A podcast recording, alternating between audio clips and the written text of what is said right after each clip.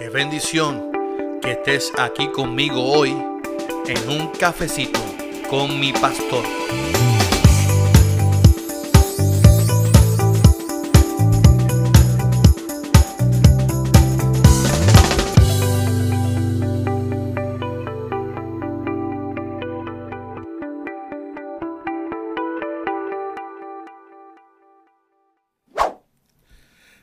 Bendiciones, bendiciones, bendiciones a todos en esta hermosa mañana de Señor aquí en un cafecito con mi pastor.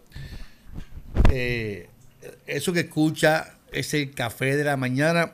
Como todos los miércoles estamos aquí en tu podcast favorito, un cafecito con mi pastor. Soy tu pastor Carlos Armando, pastor de la Iglesia Evangélica Unida de Cagua. Aquí decimos que es nuestra iglesia una gran familia.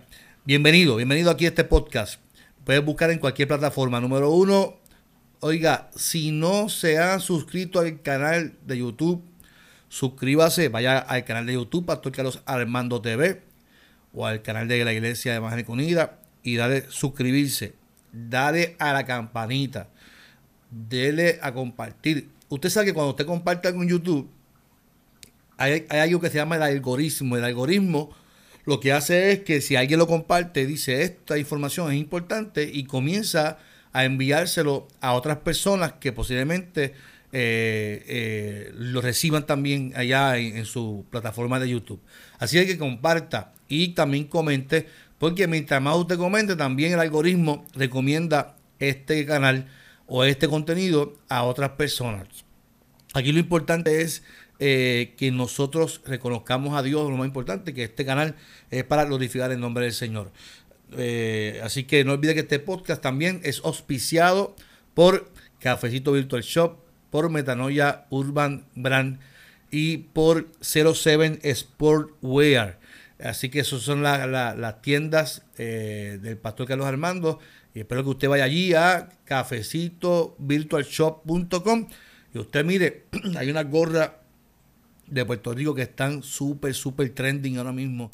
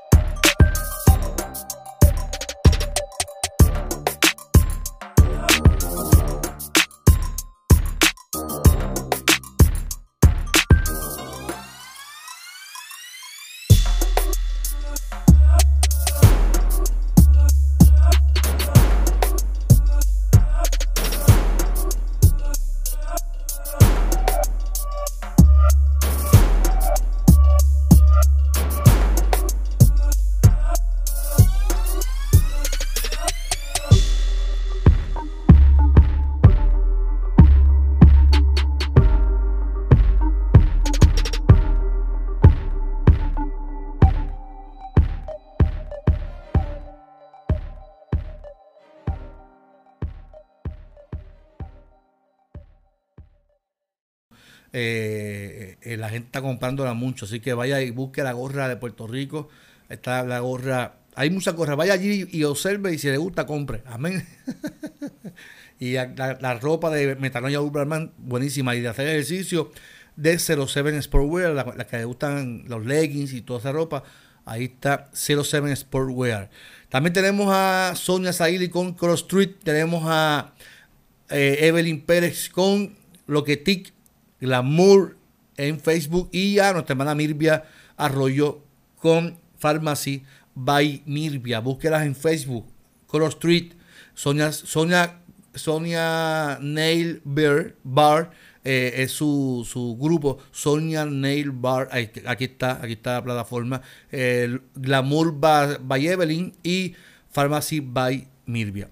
Y si te, estás buscando buscando terapia ocupacional o terapia del habla, busca los mejores en Guaynabo. Los mejores son centros terapéuticos aptos. Son los mejores terapistas, las mejores terapistas que tú vas a encontrar en Guaynabo. Yo diría en Puerto Rico, pero vamos a ser humildes en Guaynabo. Tenemos allí a la terapista ocupacional y tenemos a patóloga del habla, las mejores. Vaya allí y se os recomendamos 100% allá, Centro Terapéutico Aptos. Vamos para el chiste del día de hoy eh, por Siri. Vamos a ver, hazme un chiste. ¿Te enteraste de la persona que expulsaron de la escuela de mimos? Creo que fue por algo que dijo. Esto se va a controlar. ya.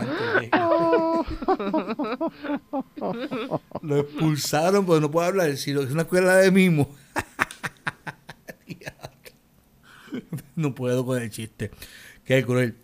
Vamos con Alexa. Alexa, hazme un chiste.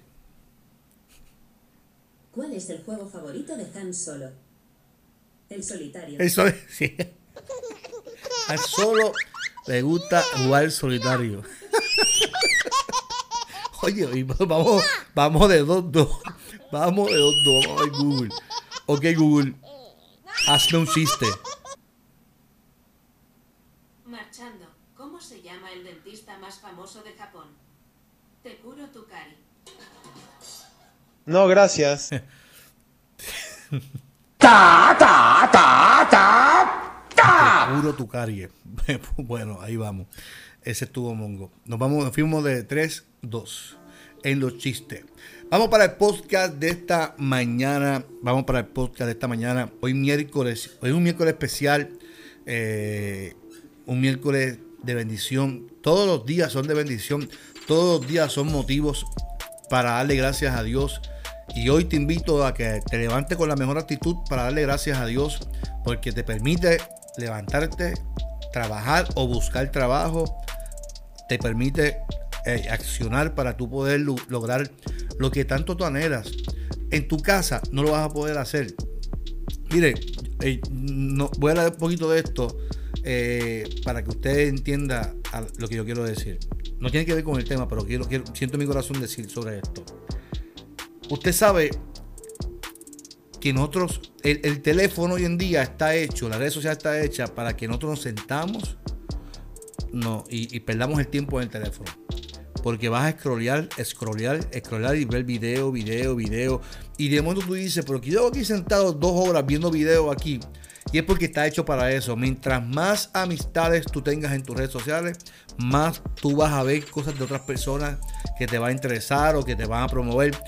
Facebook, Instagram te van a, promover amistades, TikTok te va a promover amistades, sugerir amistades para que tú sigas estando en el teléfono.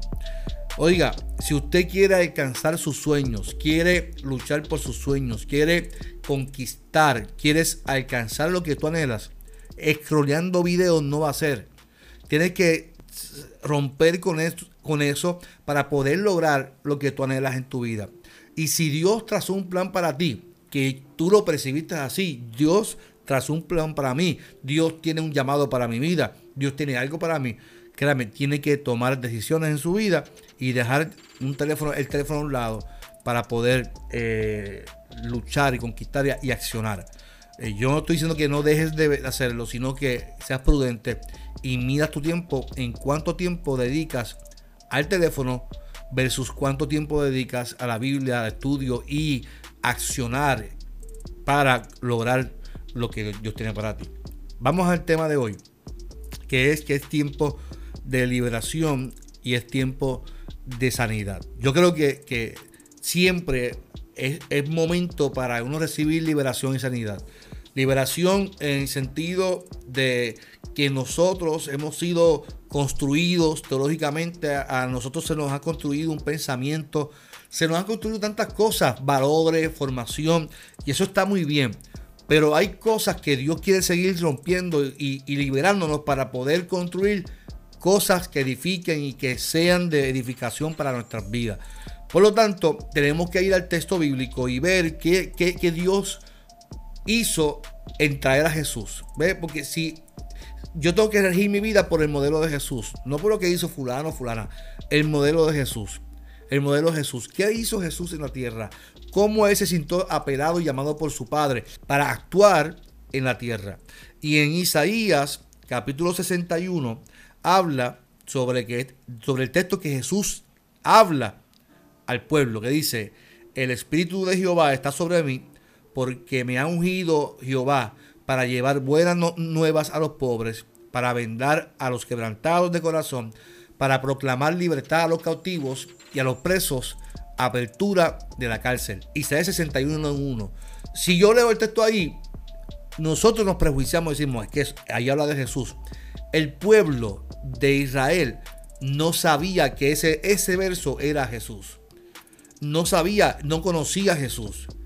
No conocía de quién hablaba Dios o el profeta en el momento.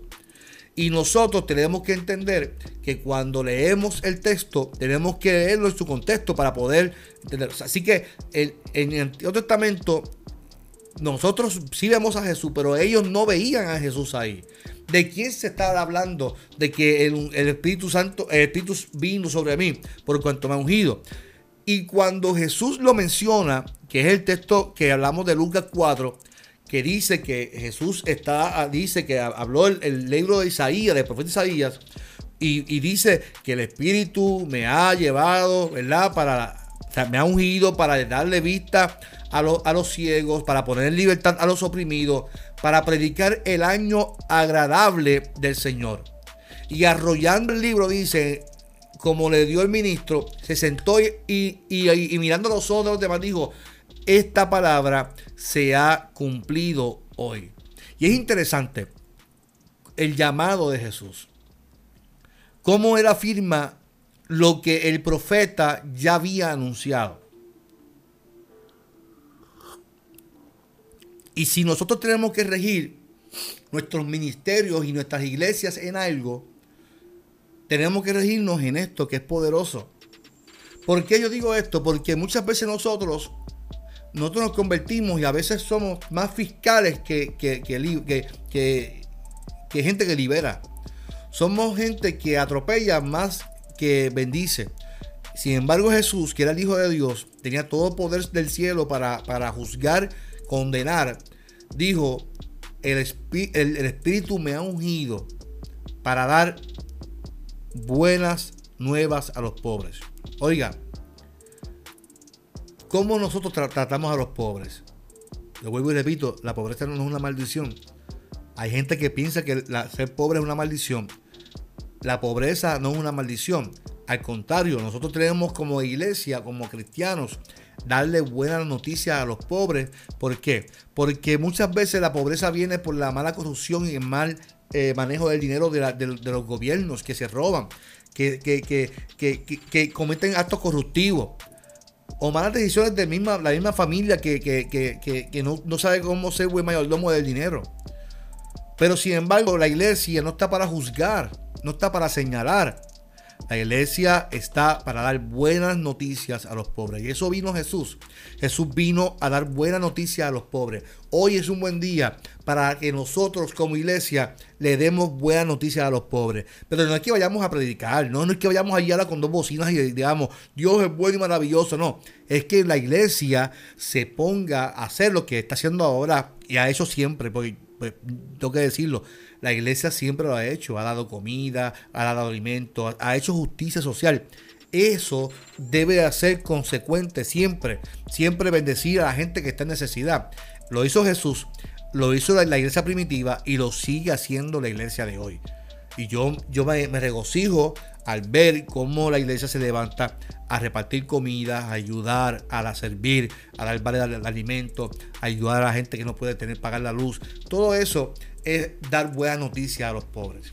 Dice también el texto que el Espíritu lo ungió para sanar a los de quebrantados de corazón. Aquí hay algo interesante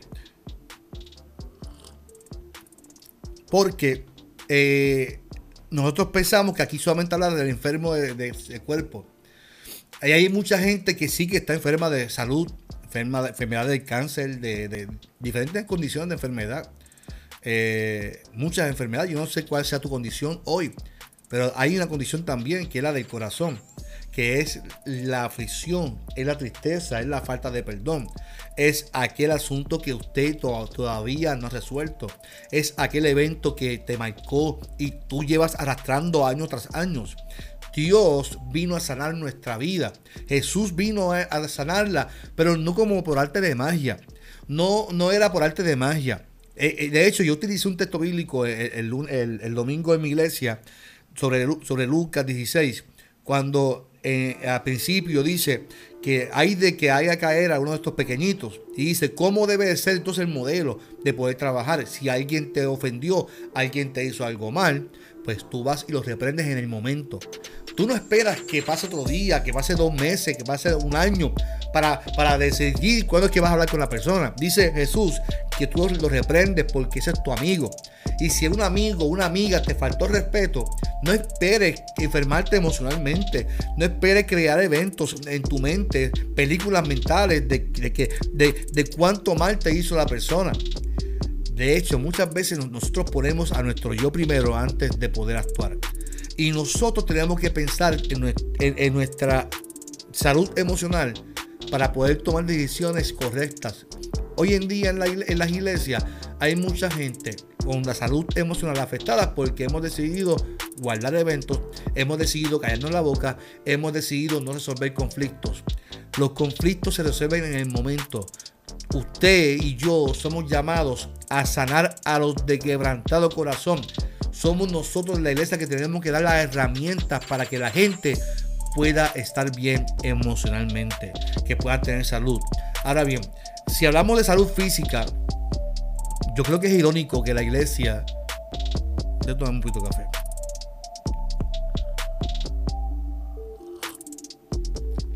Es irónico que la iglesia diga, los cristianos no bebemos ni fumamos, pero comemos.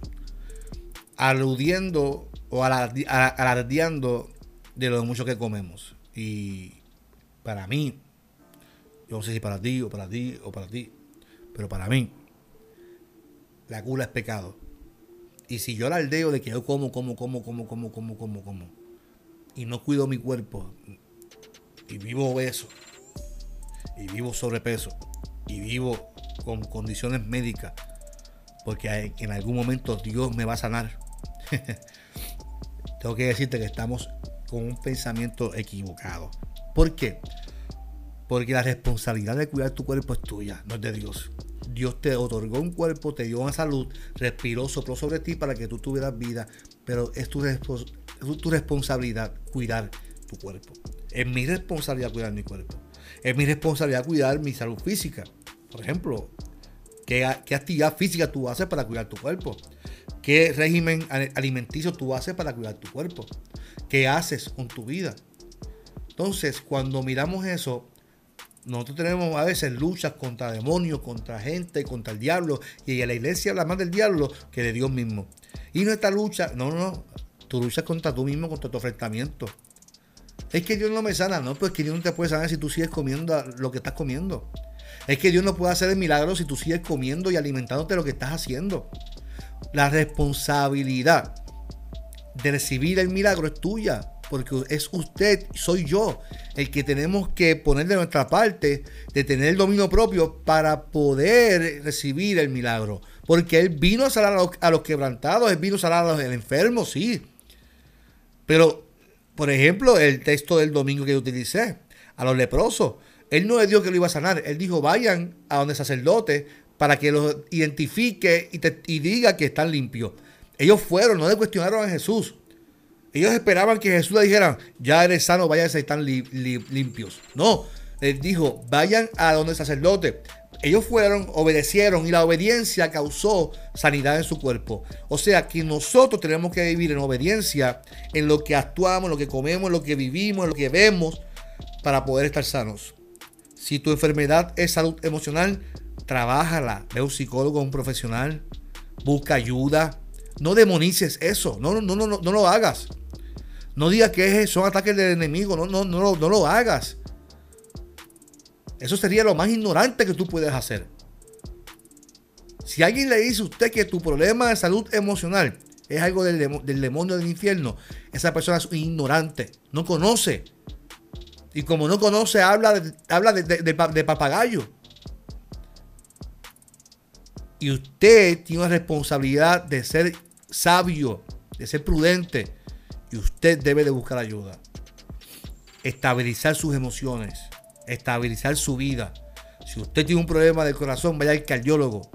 Si tiene un problema del cáncer, vaya al oncólogo. Si tiene un problema de tiroides, vaya al endocrinólogo.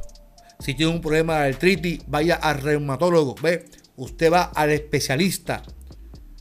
Y cuando hablamos de, la fe, hablamos del Maestro de Jesús, que él vino y dijo, el Espíritu ungido y me ha enviado a sanar. ¿Cómo me envió a sanar? A llevar, a llevar, a sanar, a hablar con la gente, a restaurar, a perdonar, a restaurar a la gente. Dice también que vino a traer, a pregonar libertad a los cautivos. Y mucha gente vive cautivo de la misma iglesia.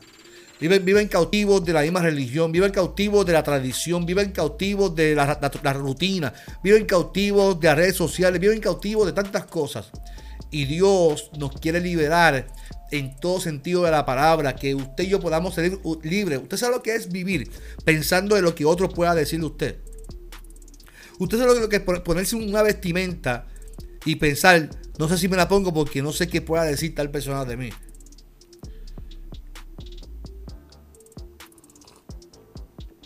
Eso se llama esclavitud. Y usted y yo no somos llamados a complacer a nadie, a nuestros padres, a nuestras esposas, a nuestra familia. Pero la esclavitud, los oprimidos, Jesús vino a deconstruir pensamientos de religiosos que estaban oprimidos bajo un régimen de la ley que les decía, tienen que hacer para recibir, tienen que hacer para que ustedes sean perdonados, tienen que hacer. Sin embargo, Jesús dijo, ustedes oyeron, ustedes tú que fue, que, fue dicho, tú que fue dicho, más yo os digo. Y ese más yo os digo es la deconstrucción de lo que se dice la ley bajo el reino de Dios. Qué poderoso es saber que Dios quiere que seamos libres y que nuestras opresiones emocionales, eh, espirituales sean sanas en el nombre del Señor y que seamos libres para poder vivir en felicidad. No hay nada mejor que usted pueda vivir en libertad. En libertad de espíritu, libertad de corazón, libertad de que usted pueda ser libre y ser feliz sin pensar que otros puedan pensar de usted. Dar vista a los ciegos. Jesús entendía que el Espíritu fue derramado sobre él para dar vista a los ciegos. Están los ciegos físicos. Y eran muchos ciegos, ciegos físicamente. Maestro, no veo. ¿Qué quieres que te haga? Que le cobre la vista. Tu fe te ha sanado. Sí, él lo hizo muchas veces. Lo que no vemos en la Biblia es que Jesús sanó más ciegos espirituales que físicos. Que durante el camino sanó más ciegos espirituales que no veían. Que estaban ciegos, que no veían, que no veían que Él era el Hijo de Dios. Que no veía lo que estaba haciendo por medio de su educación, de lo que hacía, por sus valores del reino, por lo que ejecutaba en cada momento. Liberó muchos ciegos, sí, caminaba, caminaba y la gente veía luego. Mire, aun cuando resucitó, se encontró a dos caminantes en Emaús y se encontraron con Jesús que lo conocían y no se dieron cuenta que era Jesús, porque Jesús estaba glorificado después de resucitar. Y no fue hasta que, Jesús partió el pan en, en la casa y le dio el pan y los elementos que ellos dijeron, este no es Jesús. No ardía nuestro corazón cuando nos hablaba. Claro, estaban ciegos. El miedo, el terror, el temor, las adversidades nos ciegan. Una mala construcción teológica nos ciega, mi amado. Una mala construcción teológica nos ciega y hacemos más daño en la iglesia que bien en la iglesia. Cuando la gente se siente más oprimida en la iglesia, cuando usted tiene la necesidad de poner a alguien en disciplina porque se pintó el pelo, porque se afectó una pierna, porque hizo tal cosa, eso se llama opresión, eso se llama violencia, eso se llama, yo no sé qué, como usted quiera llamarle, pero cuando usted tiene la necesidad de eso es porque, porque usted piensa que usted es más santo que Jesucristo. Pero Jesucristo no perdió el tiempo en eso. Jesucristo eh, ocupó su tiempo en sanar y dar vista a los ciegos que no veían. Tú oíste que fue dicho, más yo digo, abre los ojos, ve lo que dice el reino de los cielos, que es libertad, es gracia, es misericordia, es bondad. Qué poderoso es saber que Dios está aquí siempre para abrir nuestros ojos. Y hoy lo, lo, hace con nosotros, hoy lo hace conmigo, lo hace contigo. Posiblemente hoy tú estás oyendo este podcast y Dios está trabajando contigo hoy y quiere abrir tus ojos para que veas y que seas libre y que puedas disfrutar tu vida. ¿Sabes lo que no es poder disfrutar tu relación con tu pareja? Que no puedas disfrutar la vida en la iglesia, que no puedas disfrutar la vida con, con nadie porque todo es una persecución con la iglesia de que el pastor me coge, que si el pastor me dice, que alguien me dijo, que si el hermano me coge. No, hermano, eso no se llama bendición, eso es una maldición, eso, eso, eso es una esclavitud.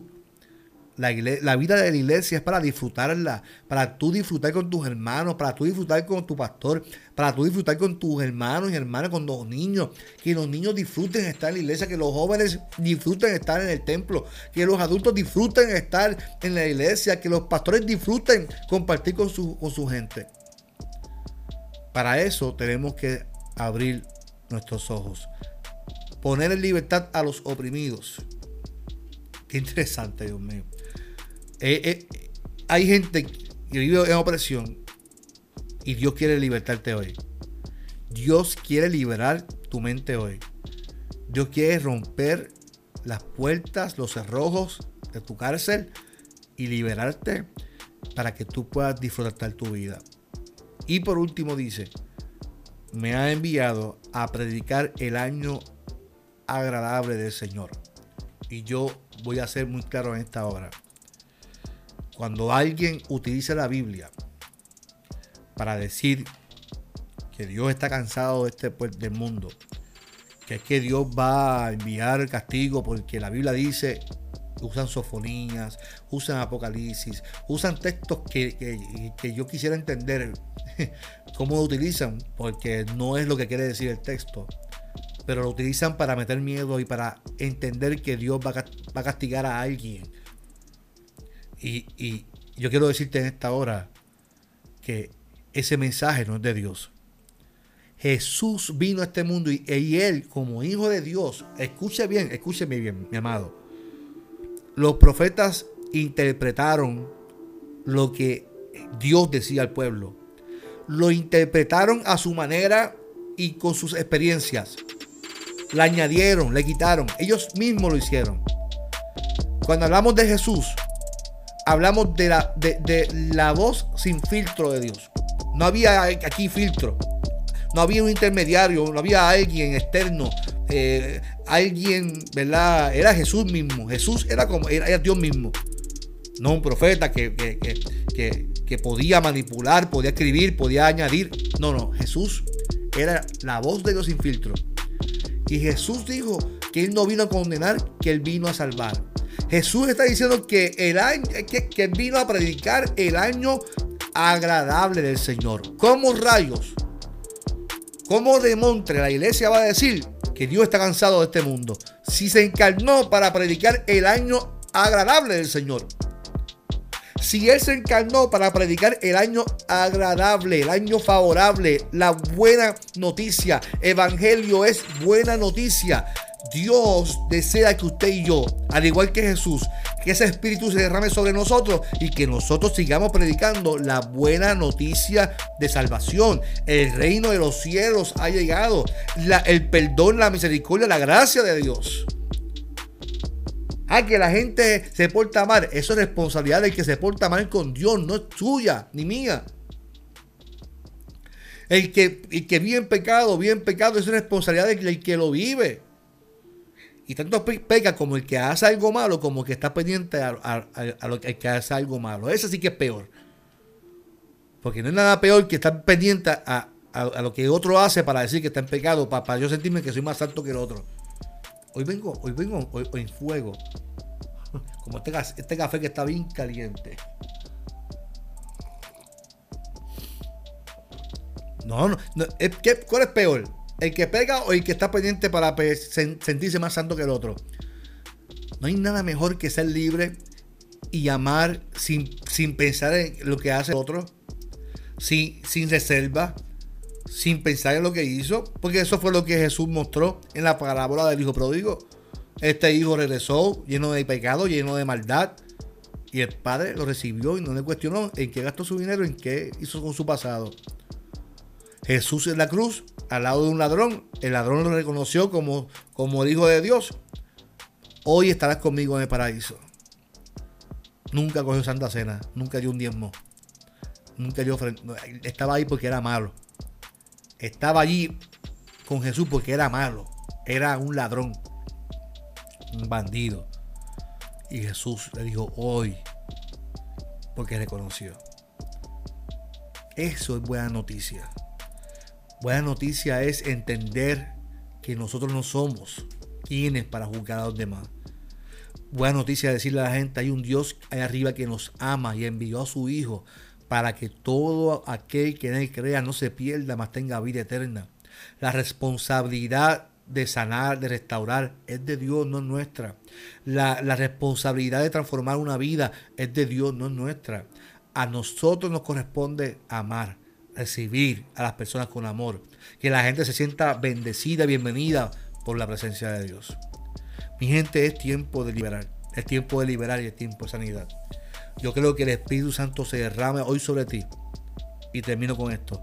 El Espíritu de Dios se derrama sobre ti para que pueda dar buenas nuevas a los pobres, para que pueda sanar a los quebrantados de corazón, para que pregones libertad a los cautivos, para que abra los ojos a los ciegos, para que pongas en libertad a los oprimidos y para que prediquemos el año agradable, el año favorable del Señor. ¿Lo crees conmigo? Señores, esta mañana te doy gracias por tu amor infinito, por tu bondad, por tu presencia y porque hoy nos has invitado a predicar ese año agradable.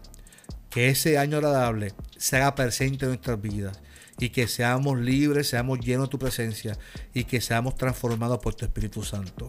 En el nombre de Jesús, Señor, te lo pido. Amén, amén y amén. Mi amado, muchas bendiciones, muchas bendiciones. Hoy estoy bien activo, hoy estoy bien activo. hoy, hoy voy a correr como un par de millas. Este día será maravilloso. No olvides al comentario número 5. Al comentario número 5. Tengo de regalo, de regalo, escuche bien. De regalo tengo aquí una pulsera. Esta pulsera. Que está aquí. Esta que está aquí. Esta, que está aquí. Esta que está aquí. Al comentario número 5. Al comentario número 8. Al comentario número 8. La gente de Color Street. De Sonia Nail Bar. Tiene un obsequio de Color Street. Aquí el 5, esta pulsera y un regalo de Color Street para la dama. O si eres hombre y eres el comentario número 8, tienes un regalo para tu esposa de Color Street. Gente que apoya aquí el cafecito con mi pastor. Mi gente, lindo día. No olvides que si me pican por la mitad, hay dos pastores contentos y dos pastores con café en mano de Cafecito Virtual Muchas bendiciones, mire, muchas bendiciones, le dejamos mucho en el Señor. Adelante siempre y no olvide que es tiempo de liberación y de sanidad. Muchas bendiciones. Esto fue un cafecito con el pastor, con el pastor Carlos Armando. Bendiciones. Qué bendición que estés aquí conmigo hoy en un cafecito con mi pastor.